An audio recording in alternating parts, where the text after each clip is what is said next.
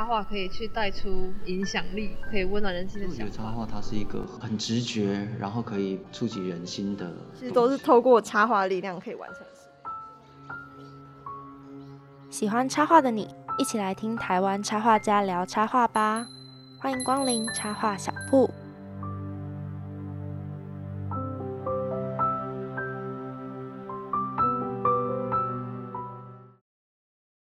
欢迎光临插画小铺，Hello，听众朋友，大家好，我是插画小铺的主持人 Gray。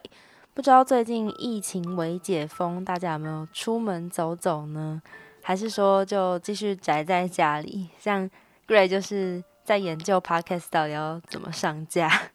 好啦，前面废话有点多，先来简单介绍一下插画小铺的这个节目。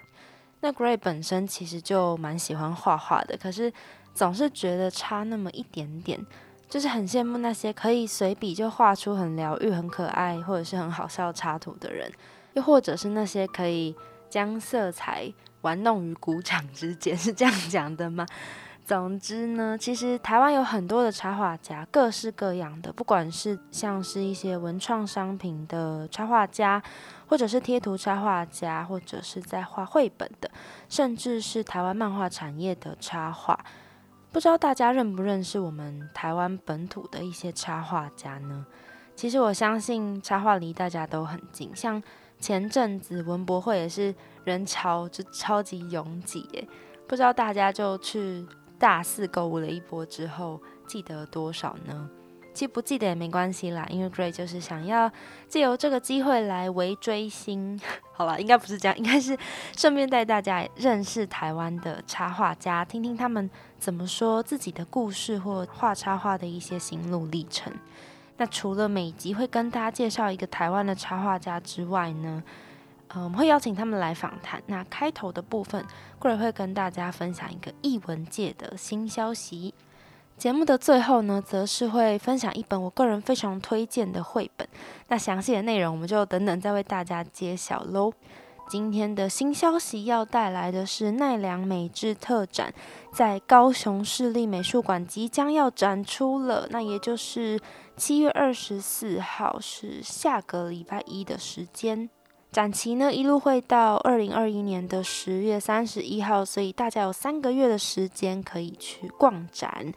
奈良美智，大家还记得吗？前阵子在 Gray 以前在正大之声的超画小铺的节目上也有跟大家介绍。不过那个时候呢，奈良美智的展览是在台北，所以他们暑假就终于移到高雄来了。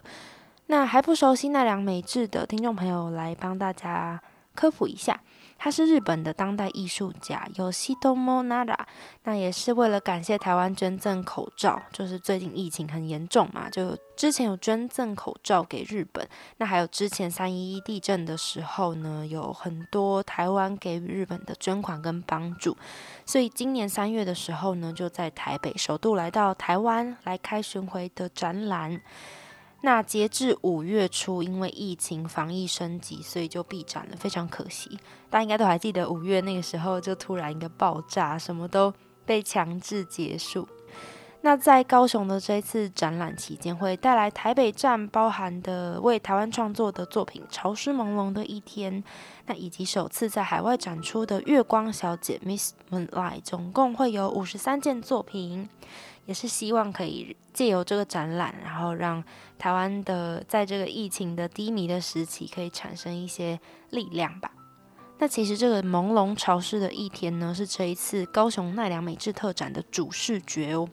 奈良美智他曾经就有表示说，这幅画对他来说是蕴含了对台湾的感情，就是因为台湾是热带气候吧，所以他就是在造访台湾多次之后，用他的感性去感受、去理解这个地方带给他的感觉，然后再透过画笔留下在记忆中不会改变的自然跟气候。那不过我们因为现在是微解封嘛，所以展览呢还是全面采取线上实名制的哦，就是你要先预约，你才有办法以分流的方式入馆参展。那我们其实线上预约系统非常快就已经开放了，是在星期五上个礼拜五了，七月十六号。那相关的资讯呢，大家就是可以到特展的官方粉丝专业或者是。高雄美术馆、高雄市立美术馆的官网上面去查询。那我们展览时间再重复跟大家提醒一次，是从七月二十四号到十月三十一号，在高雄市立美术馆的一百零五展览室。好的，那我们新消息分享到这边呢，马上要来欢迎本集的来宾插画家喽，也是我们插画小铺的驻店艺术家。驻店艺术家小档案。从零找 Jungle Find 台湾插画品牌创立者 Tina 和 Elsa 两姐妹，因为失去南投的山中家园，希望透过创作传达友善自然的信念。从零找结合国画技巧及电脑绘图，也发展印花、缝纫作品，主题以动物为主角，画风精致，充满自然氛围。其实从零找算是 Gray 接触。台湾插画家的起点，就是因为高中的时候要做一个台湾范特喜文创园区的论文，然后就找到丛林找的作品，那时候就很认真的挑选，就将来要支持什么商品，就要开始做商家访谈的时候，他们就搬到了光复新村，所以我们今天就是要来圆梦。那首先当然是先请今天的来宾，也就是我们丛林找的创立者来跟大家打声招呼。呃，大家好，我是丛林找的嘉伟，然后大家也会叫我 Elsa。耶，我们欢迎 Elsa 来到现场。这样，那其实原本以为是两姐妹耶创立丛林找，结果今天就只有请到嘉伟来跟我们聊聊。想要先请问说，当初是怎么会一起创立这个品牌啊？哦，其实一开始真的的确是我跟姐姐，然后一起开始的。嗯，那其实我们一开始也没有想说我们在做的这件事情是啊创立品牌，我们只是想着把我们两个人啊可能比较擅长的，像我是插画的部分，那姐姐的部分她其实啊虽然她是念观光系，但是因为她诶小时候很喜欢手作，所以她。嗯，学了所谓的手做布布包，所以他很会做包包。那我们就以各自的专长，然后开始了我们呃百事集开始，然后让大家认识我们之外，我们也去贩售一些啊可能周边的商品这样。那所以其实我们后面慢慢的在这个过程当中，可能啊认识了好多创立品牌的前辈，所以才知道说哦，我们好像真的在在创业哦。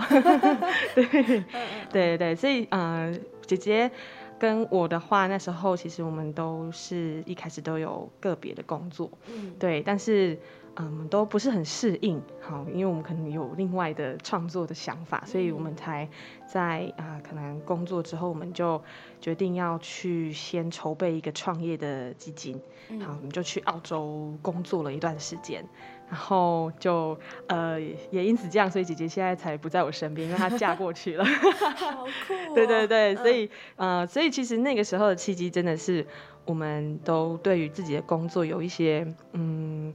可能更多的想要发挥的部分，所以才跳脱出可能我们觉得好像，啊，我念设计，我就应该去啊走设计相关的这个工作，然后进入这个职场。呃，比较变成是啊，把这个东西应用在我们的创业上，所以才开始成立了丛林藻这个品牌。是 Elsa 原本是念设计，对我是念啊，算是美术系的设设计的组别，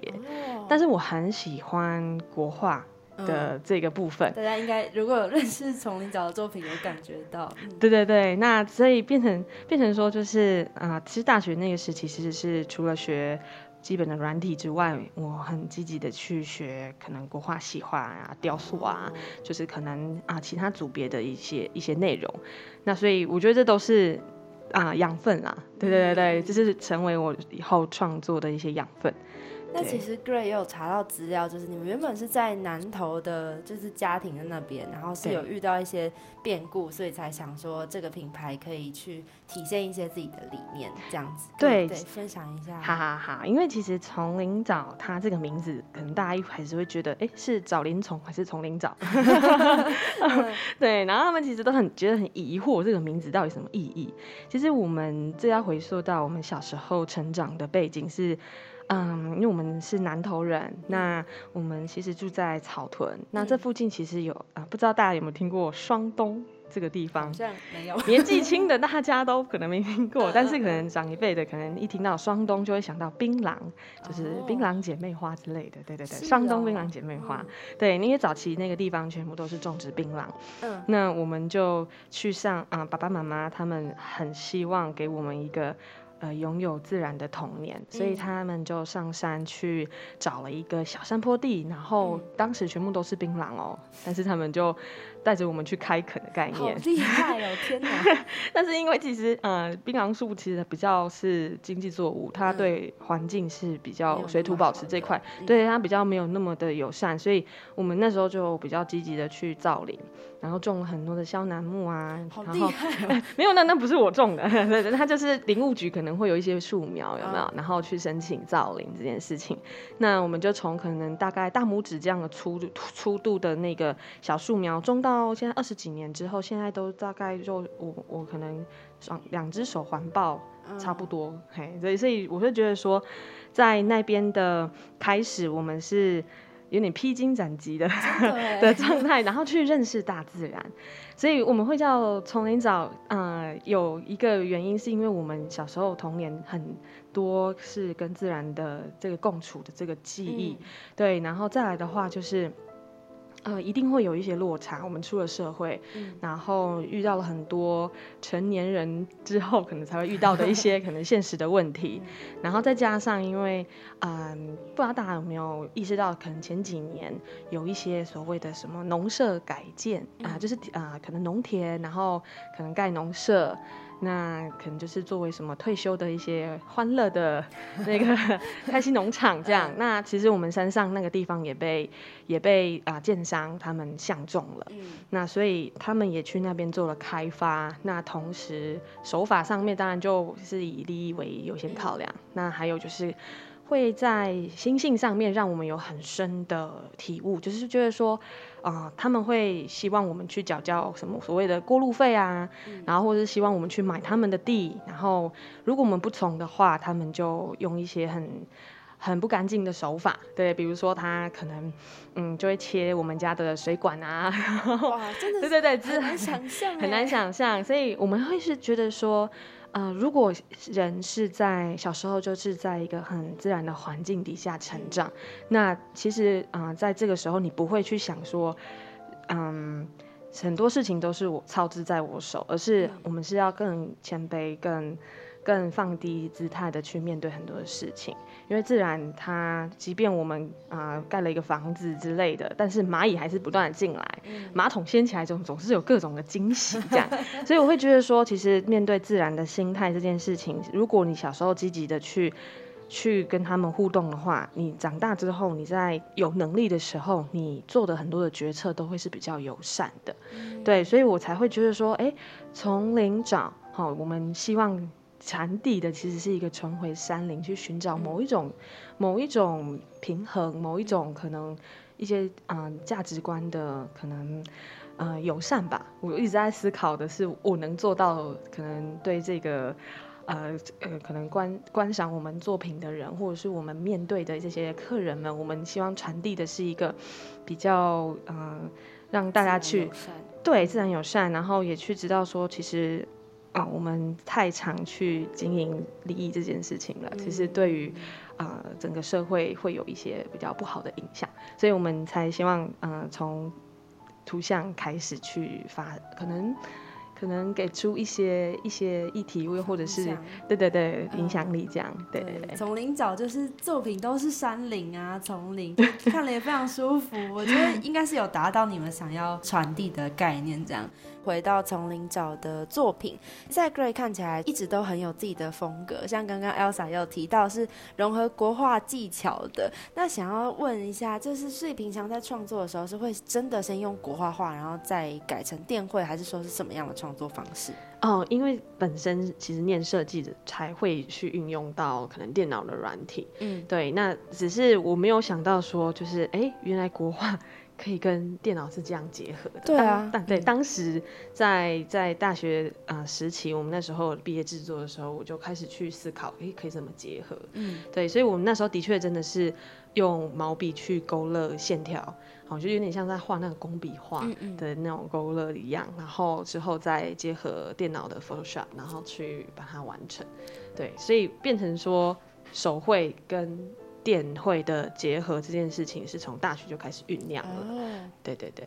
而且今天还要有带那个画册，就是平常都会先用，是先用水墨画在纸上，然后再就是收集在画册里，然后才会在电脑上重重新画过一遍嘛。呃，其实电脑它扮演的功能是上色哦，对，所以变成我我像我现在的图纸，可能假设大家可能看到的是简单，大部分都是明信片大小，嗯，那其实我的原稿大部分都是啊四开，嗯，对对对，然后如果是更大张，就是把它拼在一起这样，对，那我就是慢慢。慢的先毛笔勾完啊黑黑线稿，然后扫描到电脑里面，用涂层的方式慢慢的。把那个颜色放上去，但是现在变成是说，因为电脑的逻辑跟平面是不一样的，所以呃，图层这件事情它会是一个商业应用的一个重点。所谓的商业应用，就是它这个每一个图层它都是独立的。所以比如说我画了一只狐狸好了，那这只狐狸，比如说它在一个啊木木头上边，那如果我想要让狐狸去做任何的移动，或者是从这个木头上面啊离开，我只要把图层做。点击的动作，它就会消失。对对对，所以变成是说，呃，在包装上面或者是商业应用上，它就很方便。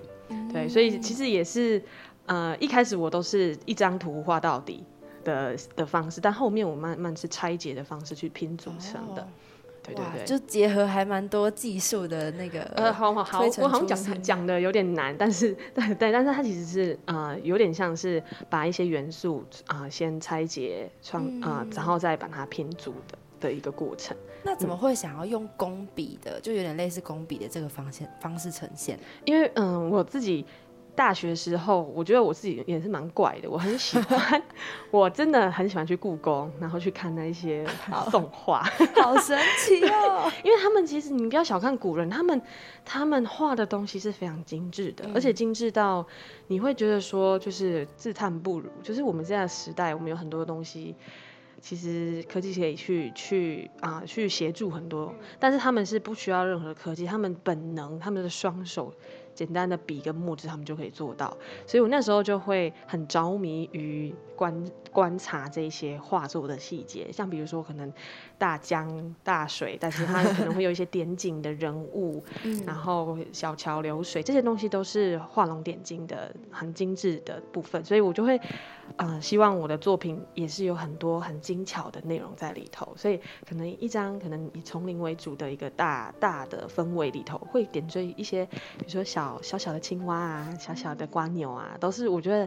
就是观察古画给我的灵感，对，就是呃，也很希望会会注意到细节这件事情，所以我的画面会也因此有很多细节，我会去经营它。这样太特别了，有没有很老？找的 作品真的很多细节，就是你去仔细看，可以发现很多小东西，就像刚刚说的什么青蛙、瓜鸟之类的。那也想要问，就是因为其实丛林角除了一些插图的创作，还有蛮多的呃。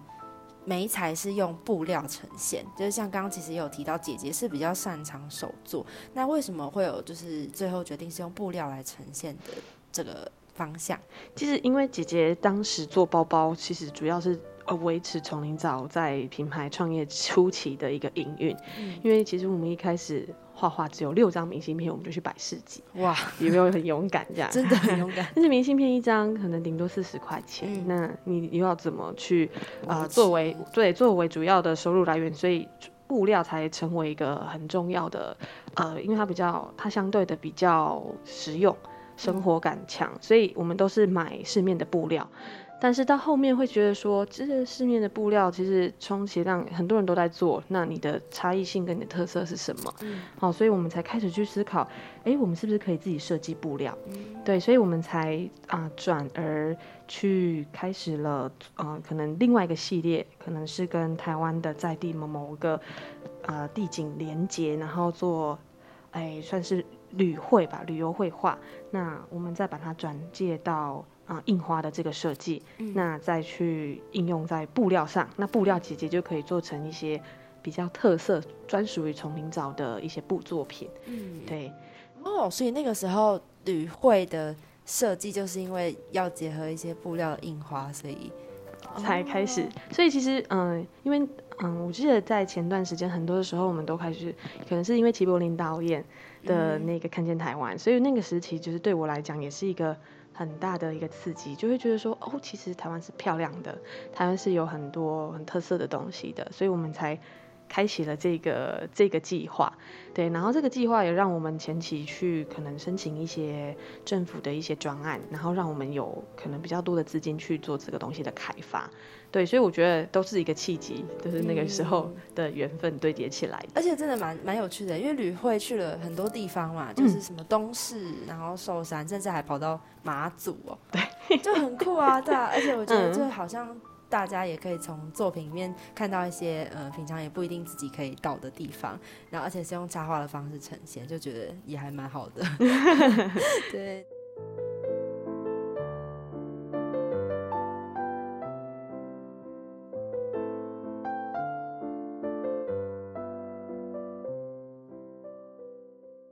们刚刚呢，其实有聊完了丛林沼的创作风格，那马上当然就是要进入他们很精美的作品，真的是每一幅画都很精细，然后但也是蛮温暖的。就 Gray 自己觉得白天会有一种晴朗的感觉，然后夜晚是祥和的感觉。不过重点是，就是创作主题都是以海洋、天空跟丛林当做背景，然后动物穿梭其中，几乎很少会看到人。想要问这样子的方向跟你们的理念有什么关联吗？嗯，因为可能小时候在山里面的生活，你面对到的都是动物，呃，可能是瞎子，对，因为可爱了。对，因为我很喜欢在小河边，因为我们家嗯后面就有一个小河，嗯那我就会蹲在那边一整个下午，然后那时候你会听到很多的声音，那你听到那些声音绝对不会是人。动物走过的稀稀疏疏的声音，对，所以你就会听觉更有个感官去想象很多的事情。所以我到后面去做创作的时候，不太擅长画人，嗯呃，别人画就好了啦，可能会更传神。但是我的话，我很擅长去描绘动物的一些可能姿态或者是情感这件事情。对，所以嗯，儿时最主要记忆都是来自于大自然。好想体会看看那种就是跟瞎子为伍的生哎、活。那很好玩呢。对啊，感觉超有趣。而且其实重点是丛林角的作品中的动物就会蛮跳脱一般大家想象的可能是猫或狗或兔子，就反而有一些很丛林中的动物，像是老虎啊，或者是白马，或者是黑豹。选择这些动物的原因是什么呢？嗯，因为可能我很喜欢野性的东西，对，所以这这可能是某一种对于野性的一些一些想象吧。我会觉得说，黑豹啊、老虎，他们不可能每天看得到，或者是你嗯不可能摸得到，你可能会有一种距离的美。哦，距离产生美感。对，因为 像狗狗跟猫，我们在画的时候就你就会觉得很亲近嘛，嗯那你就是一个啊温暖的感觉。但是嗯我想要强调的是一个呃野性的这件事情，我就不太会去画猫跟狗。所以黑豹在丛林沼里面有什么特殊意义吗？就感觉到好像很、啊对很有一个感觉。对，因为它其实是我们很直觉去创作的表现，因为嗯它有可能是美洲豹，也有可能是花豹的一个算是黑化。觉得说黑色这件事情，然后跟豹的这个姿态，啊、让我们直接联想到自然的嗯神秘以及比较力量的这件事情。大自然你是没有办法掌控它的，我直觉就想到黑豹。嗯，那会在创作中怎么去模拟他们的姿态啊？因为应该小时候也没有看过吧？嗯，我不知道那是那是什么感觉，但是我会觉得说，有些动作不一定是你你要很懂得解剖学之类的，嗯那你可以去做观察，跟可能自己本身会有一些动作，摆摆看。对，就自己摆，然后自己去想，然后嗯。当然也会参考一些图像，嗯。对，然后所以去模拟出这些动作，都是因为我可能在想象这个作品的时候，他可能呃头要往哪里摆，嗯。然后先把那个姿态先想好之后，我再开始去可能收集资料，跟再去做草图的绘制这样。了解，对。那也想要问，就是因为其实作品也累积了蛮多年了，那灵感来源会是什么？其实，其实我觉得我最主要的灵感来源是，嗯，真的是儿时的记忆。嗯。因为我的感官已经就是真的从小就已经被被这些记忆填满了，对。所以其实我如果真的要灵感，我其实最主要是要时间静下来回忆，把那个感官这件事情再重新打开，回到那个森林。对对对，所以我其实进到森林里面，嗯，比较多是可能自己身体上面的对于这种风啊，这种 这种分多精的需求，体感体感，对，但但精神面还是要回到一个平静的状态。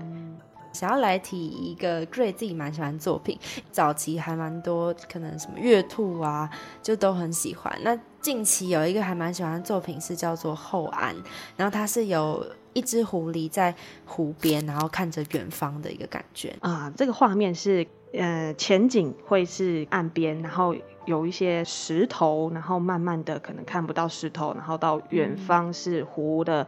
平面，然后远处有山峦，旁边会有一些垂柳跟树枝，上面会有很多的小鸟啊之类的。我比较想要传达的是，啊，像戒指这件事情，我觉得很有趣。所谓戒指就是可能它一个是在陆地，一个是在水，就是它要出去跟回来的一个感受。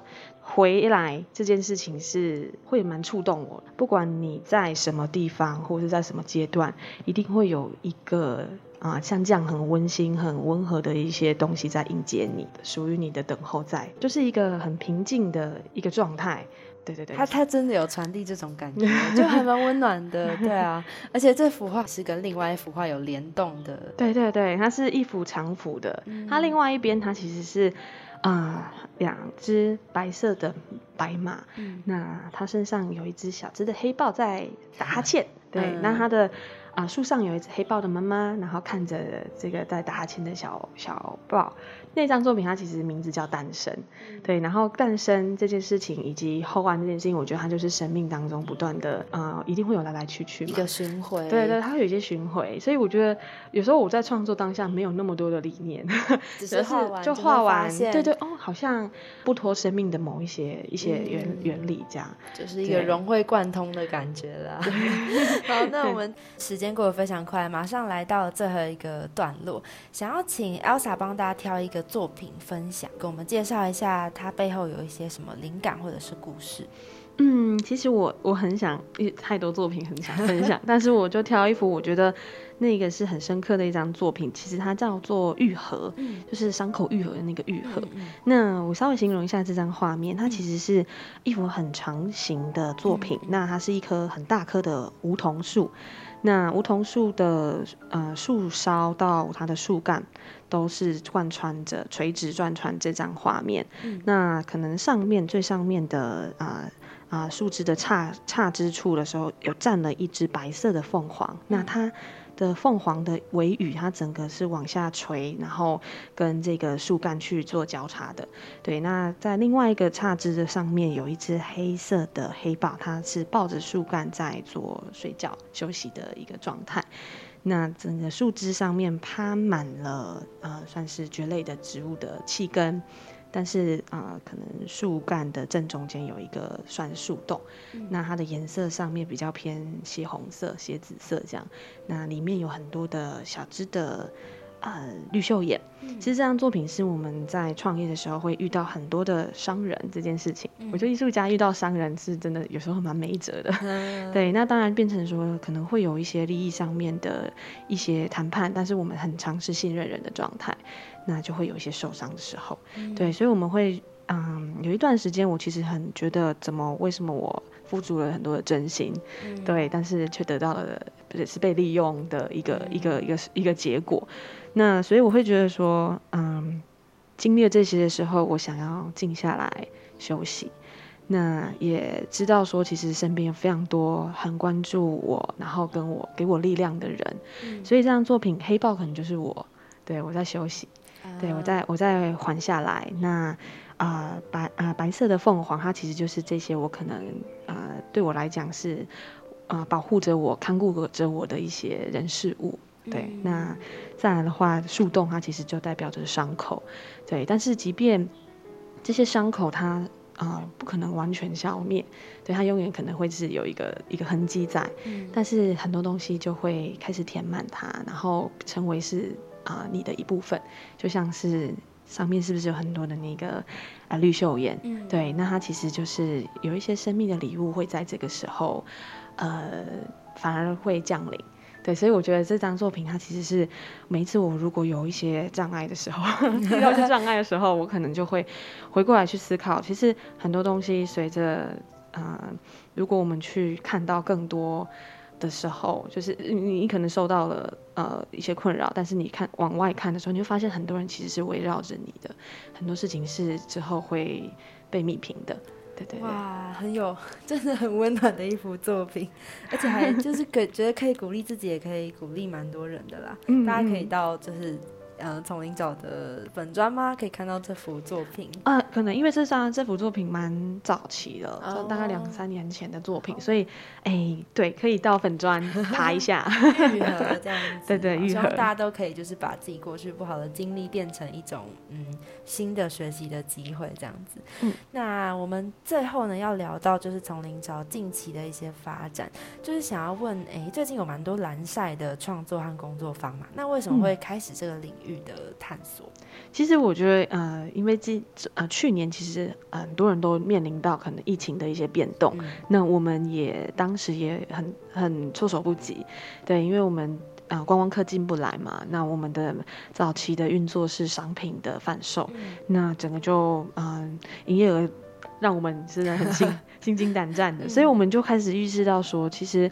呃，我们应该要把我们的理念这件事情再转换成是可能更。嗯，更不一定是要用商品这件事情才有办法去做到，而是教育这件事情。会，那当然教育不是那么知识，一定是在学校才有办法去推行。它可能很生活，它可能也是一个体验。那也是一个因缘巧合，我们的呃有一位就是我大学的时期的同学，那他其实在北京常年的在耕耘蓝晒的这样子的一个教育推广，那我们就。啊，他回到台湾待产，所以我们就一起合作去做这件事情。所以其实真的是一个啊机缘巧合。那我也发现到蓝晒它是可以让大家进到自然去啊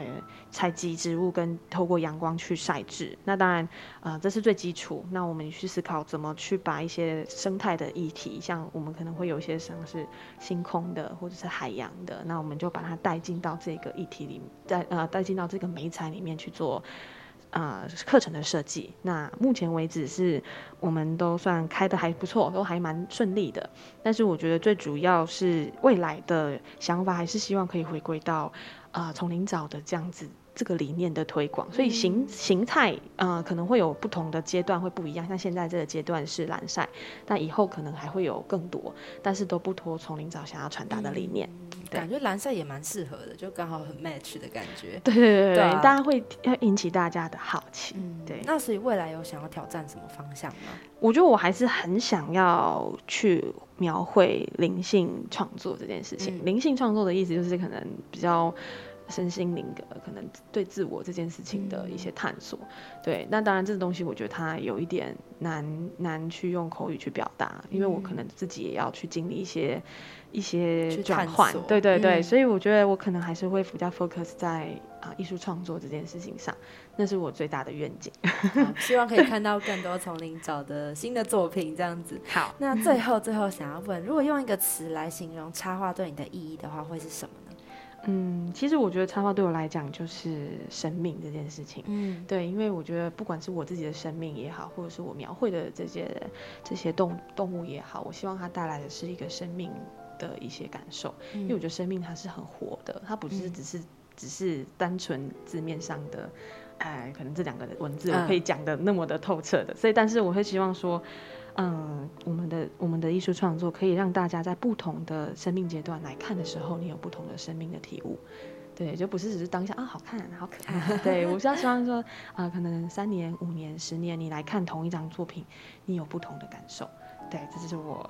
对对的想法的想法。我觉得大家如果有看丛林角的作品，应该会感受到那个生命的那个感觉。那我们今天非常谢谢，可以今天其实是 Great 来到丛林角的工作室录音，就非常开心可以邀请到 Elsa。那相信大家应该也没有认识丛林角的，应该也有兴趣，就是可以去看看他们很精致，然后又非常自然舒服的风格。那也是谢谢 Elsa 今天来到我们现场。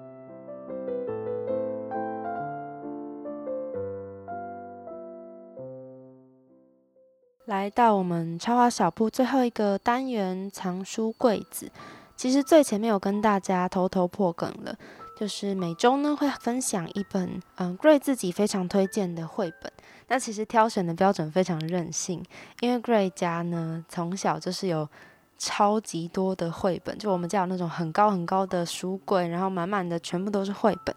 那其实这些绘本陪伴我。儿时是还蛮重要，而且很鲜明的时光跟记忆。那我就是会从里面去挑选适合跟大家分享的绘本来跟大家聊聊。那我们今天既然聊到了丛林，就来分享一本和花园有关的书，是叫做《乔爷爷的花园》。不知道大家有儿时有这本书的记忆吗？如果没有的话，也可以去看看。光书本的封面呢，就是满版的花园。乔爷爷坐在被花草包围的一个长板凳上面，吸着烟斗，然后周围是被鸟儿环绕的，就是光封面就让人觉得非常的像徜徉在大自然中。这本《乔爷爷的花园》是上仪出版社，不知道大家知不知道上仪出版社？它是信义基金会在七十六年成立的一个分支的出版社。因为瑞家的绘本很多都是这个出版社出的啦，所以想说稍微跟大家科普，它是为学龄前的幼儿出版图书跟玩具、教育性玩具的一个出版社，那也是分支出来来推广信义的幼教理念。那一部分呢是上一的产品，主要是进口一些国外授权的绘本，那信义就是比较偏重本土的创作。乔爷爷的花园，他就是来自德国的作家格尔达玛丽沙伊德尔，因为他的英文或者是说他的德文太难了，我就念他的翻译。他其实原本是武道出身的哦，不过后来因为接受了演员培训，所以就成为了演员。但是在工作三年之后呢，他就决定要开始为孩子们写书跟剧本。那后来也是自己负责了一家私人的儿童剧院。其实配合着《乔爷爷的花园》这本书温暖柔和的画风，故事也是很温馨。是关于书中的主角小雏菊，他住在乔爷爷的花园里，但是却非常羡慕隔壁的花园有好漂亮的玫瑰，他好想去看呢。就算乔爷爷觉得舍不得，他也希望可以完成小雏菊的心愿。结果好不容易，小雏菊来到了隔壁的花园。最后，他却想念起爱他的乔爷爷，还有唱歌的夜莺和花草的伙伴们。然后他发现，乔爷爷的花园永远都会是他的家。即使 Gray 升上大学了，再回去看一次，还是觉得嗯满满的感动吧。Gray 觉得绘本最厉害的就是，虽然故事还是用文字说明，但回头想，我们第一个想起来的还是那些嗯令人非常印象深刻的插画。不过，既然我们这边是插画小铺，就要来和大家聊聊这本绘本里面的插画。Gray 自己大胆预测是水性色铅笔，就是有一种不失手绘的笔触，就是有那种魅力，但是却又能调和一些颜色，让它很温和、很饱满。Gray 尤其喜欢它花园诠释的方式，就像是前面提到的长凳子，它是在满满的花草中，没有一处是不被绿意包围的。在绘本中有很多的草丛、小菊花、紫色、蓝色的小花、灌木里的小白花，还有高高的树。在绘本里的天空也是有颜色的哦，它有黄色调、粉色调、蓝色调跟紫色调，其实就像是被花园渲染，就不会觉得很奇怪。书本在翻开第一页的时候，有一小丛的草。那这感觉又跟我们刚刚提到的封面，或者是内页中满满的温馨的花园有不同的感觉。花园中也有很多小动物，像是小鸟、小刺猬，还有小兔子。动物的表现方式都是用很简单的勾边，但是它的上色却不会被勾边限制住，就整体是一种暖融融的温馨感。书中有很多不同的时间哦，像是晨昏夜，还有一些花园中不同的角度。其实我觉得绘本中每一幅画都是不同的响艳。这本书的绘者是英国人，他是巴纳德·华茜，我也是就不念他的英文名字了。他曾经自己表示说，他觉得他的作品里会蕴含着画家母亲的风格，就是欢乐而多彩的。可是同时呢，也有建筑师父亲的风格哦，就是很细腻、很深思熟虑的感觉。Gray 觉得完全就是他说的那样，多彩而细腻。那其实巴纳德呢，他也被媒体称为诠释故事的大师，就是觉得他的作品敏锐而诗意。Gray 本身就是爱死这本书的插图了，看着看着就会觉得天哪，我自己也好想要有这样子的花园哦。有时候啊，我觉得插画的意义就是把真实的东西画出真实里没有的感觉吧。也许如果其中用的是照片，Gray 就不会那么向往一座花园了。虽然不一定是完全受到这本绘本的影响啦，但其实长大到现在的 Gray 啊，一直都很喜欢植物。小时候还会参加植物园的活动，就是台中市的植物园，然后会得到很多小盆栽，甚至我们全家人也会一起到花市去买花，然后布置自己的窗台。其实 Gray 连花市的样子跟动线都记得很清楚哦。我的窗台现在有一盆薄荷。我猜应该是在我小学的时候就有了。每年四季呢，就看着它干枯，然后再长嫩芽，担心它会不会今年就死了，然后就又看到它蓬勃发展，那种对于生命的喜悦真的是难以言说。好了，我相信喜欢植物的听众朋友应该可以理解我的意思。回到书中的小雏菊，它跟我薄荷一样，不是艳丽的观赏花朵。也许就是所谓的平凡吧，但是平凡的小雏菊，它不甘平凡，它想要到隔壁的花园看看更高格局的花园。可是最后呢，它却很想回到乔爷爷的花园，那个接纳他以及属于他的家。其实绘本想说什么，长成现在的我们哪会不知道呢？就连小时候都很清楚，小雏菊的归宿是最平凡，但是却永远最温暖的家。对于乔爷爷来说，花园里是没有杂草的，每一株植物都像是自己的家人。他可以和他们说说话，也会尽量完成他们的心愿。更是在小雏菊最脆弱的时候，即使冒着生命危险，也会将它接回家。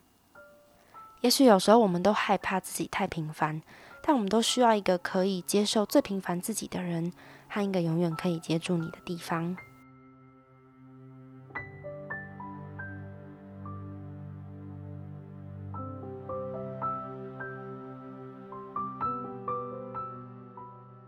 以上就是本集第一集插画小铺的 podcast 的内容，也是 Gray 生涯中第一集的 podcast。希望大家喜欢我分享的内容，有空呢可以多多支持艺文产业，到高雄市立美术馆逛逛奈良美智的作品。那么今天也非常荣幸的邀请到丛林找的 Elsa 和大家分享心路历程。最后是 Gray 自己分享了推荐的绘本《乔爷爷的花园》。那我们插画小铺可以在 KKBOX、Spotify、Apple Podcast、Google Podcast 跟 Firstory 收听，大家都可以去搜寻。也非常欢迎任何听众朋友的指教交流，都可以在留言区和我说。那我们插画小铺也陆续会有网站和 IG 架设，就要劳烦各位插画小铺的旅客不吝造访了。不管你今天是路过，为了插画而来，或任何原因收听插画小铺的第一集，都非常谢谢您的光临。我是 Grey，我们相约下一集空中再见喽。